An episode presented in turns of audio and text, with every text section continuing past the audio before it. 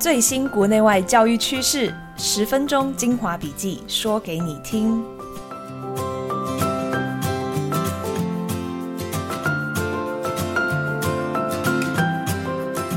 Hello，大家好，欢迎收听翻转教育笔记，我是今天的主持人，亲子天下媒体中心总主笔冰静孙。开学两个礼拜，海葵台风登陆台湾。打破近四年没有台风登陆的记录，除了北北基桃地区之外，全台几乎都放了台风假。希望大家平安，没有受到太大的影响，教学工作忙而不乱。今天一样要跟你分享三则国际的教育新闻，提到的报道连结都会放在节目的资讯栏。全世界从中小学到大学也都陆续开学了，AI 依旧是重要的话题。在台湾。清华大学人文社会 AI 应用与发展研究中心开发了一系列生成式 AI 指令集，协助学生下指令，让 ChatGPT 担任虚拟助教，负责针对课堂主题向学生提问，接着加入讨论，给学生更多的引导跟提示，协助学生厘清观念，并进行深度思考。这个学期开始，清大通识课上。ChatGPT 虚拟助教就开始上工了。另外，阳明交大法律研究所也开设了 AI 法律写作课程，让学生练习用 AI 撰写法律文件、整理资料和准备诉讼等等。因为根据美国高盛集团的预测，未来的法律工作有百分之四十四可以透过 AI 完成。AI 在教育上的应用已经从教学。进阶到教室与学生的行政管理了。今天的第一则就要来看看全美国第二大学区洛杉矶联合学区如何在七百所公校导入 AI 当导师的行政助理。作为老师，最花时间也最繁杂的工作之一，也许就是处理学生的各种出缺席、成绩、考试等等事。如果有一个机器人来帮忙，会怎么样？美国《洛杉矶时报》报道，在这个新的学年，加州的洛杉矶联合学区就要用一个名为 Ed 艾德取名字 Education 这个 Ed 的 AI 聊天机器人 APP 来跟家长联络。艾德会自动会诊学生在学校的学习、生活的讯息，及时通知父母孩子到校的状况、出缺勤、考试结果、各种成绩等等。让家长了解、支持孩子各方面的进展，并且可以立即得知令人忧虑的事情，这样父母就不会等到老师有空，或者是等到孩子可能出了问题才收到学校的通知，而错失了关心跟改善的时机。爱德还是个个人加速计划的利器，可以给适合孩子个人化的学习支持。这件事之所以非常有指标性。是因为洛杉矶联合学区是全美第二大学区，学生人数超过五十万，扣除选择 charter school，也就是公办民营学校的十几万学生，有四十多万名的学生都进入这个学区超过七百所公立学校。Ed 所需要的预算，光是初期就会超过四百万美元，其中一半是来自捐赠。洛杉矶联合学区会从特殊生。以及资源和环境最脆弱、最需要改善的一百所学校开始使用 Ed。目前，美国的公立学校系统也正在闹教师荒，而且学区内的家庭社经背景差距非常大。透过艾德，可以了解学生的进展，跟帮助个别学生追赶课业，可以大幅降低统一的标准化考试，节省各类测验的时间高达百分之四十五。这样，老师就能有更多的时间从事教学跟帮助学生成长的活动。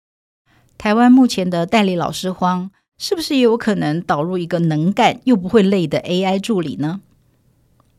第二则跟学生的数位能力有关。二零二五年的 PISA 国际学生能力评比，非英语系的学生要加考英语力，还要测数位学习力，到底要怎么测呢？全球已经有八十五个国家和地区，超过一百万名十五岁的学生，每三年都会参加 PISA 国际学生能力评比。除了测阅读、数学、科学能力，近几年披萨总是推出新的而且不容易评测的内容，例如创新、心理健康、国际素养、创意性思考等面向。下一次，也就是二零二五年，还要加考英语跟数位学习力，台湾的中学生就会被测试到。我在今年一月的时候，曾经视讯专访过位于巴黎披萨总部负责加考英文的专家哈格林。他表示，披萨加考的英文不是要考倒学生，而是要鼓励学生在日常生活里面就能够用英文。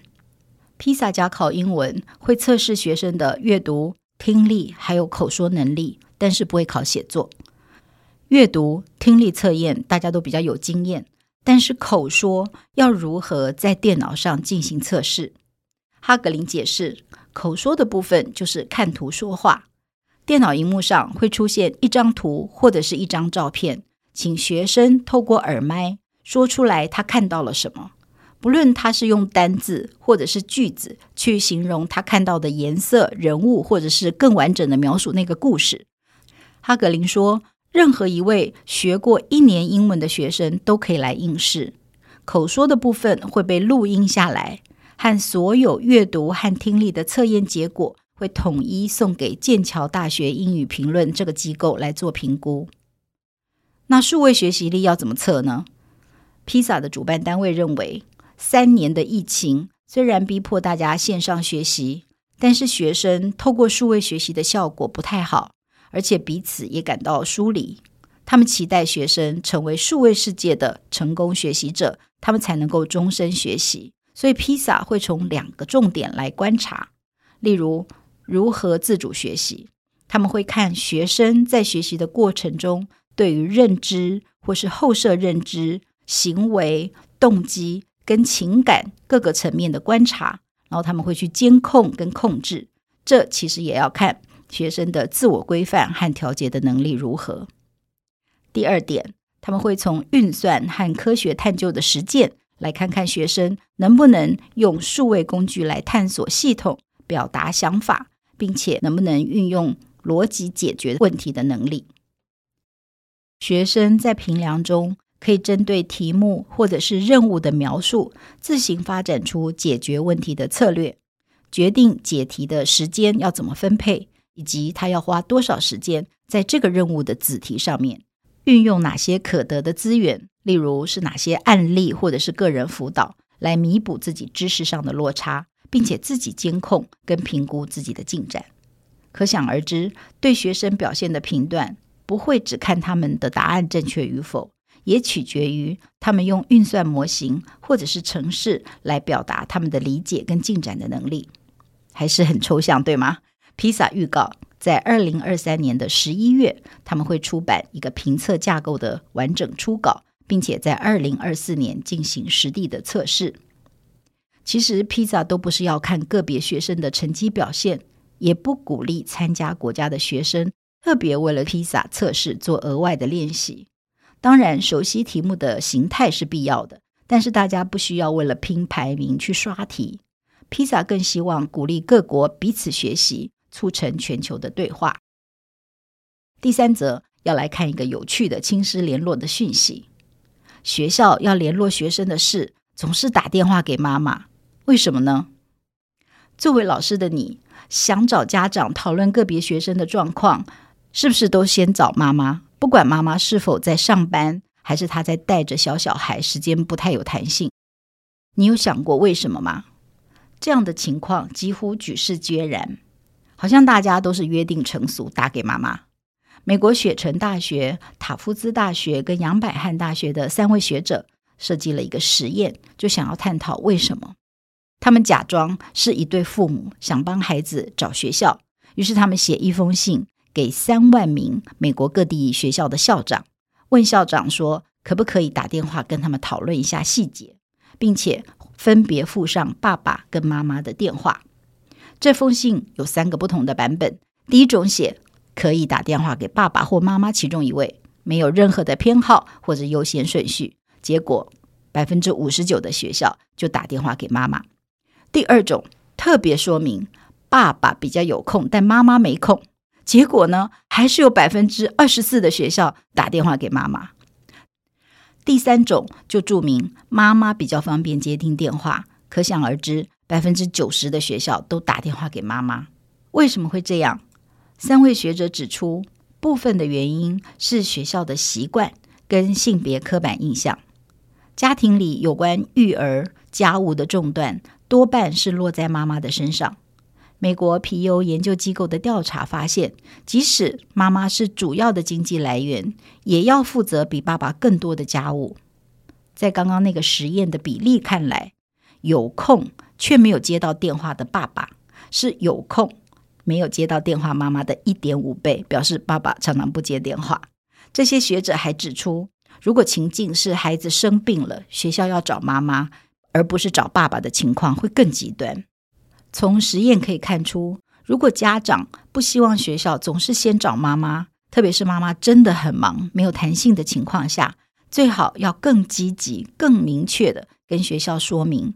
例如，在填写联络人表格的时候，明显跟刻意的要注明，而且可以在遇到学校仍然找妈妈的时候，要多次提醒他们。那另外一方面，在学校跟老师就会指出来。他们会根据经验找比较会接电话、比较多参与、比较会积极回应跟解决问题的家长。如果爸爸比较不常接电话，或者是没有什么回应，就会让学校觉得说啊，下次还是要找妈妈比较有用。如果要破解学校老是找妈妈的魔咒，那就要请爸爸们平常就多关心或者是多参与孩子在学校的事务。要接从孩子学校打来的电话，并且要有所回应。在台湾，老师们是否也观察到，其实有越来越多的爸爸非常关心孩子的学习跟他的学校生活呢？作为老师的你，比较喜欢跟爸爸还是跟妈妈讨论孩子的事情呢？为什么呢？请你把你的经验留言给我们。以上就是今天的翻转教育笔记，希望对大家有帮助。翻转教育 Podcast。从班级经营到教学方法，帮助你全方位增能。如果你喜欢我们的节目，请在 Apple Podcast 跟 Spotify 给我们五星好评。也欢迎到节目的许愿池留言说你想要听翻转教育的什么主题。今天就到这里喽，我们下次见，拜拜。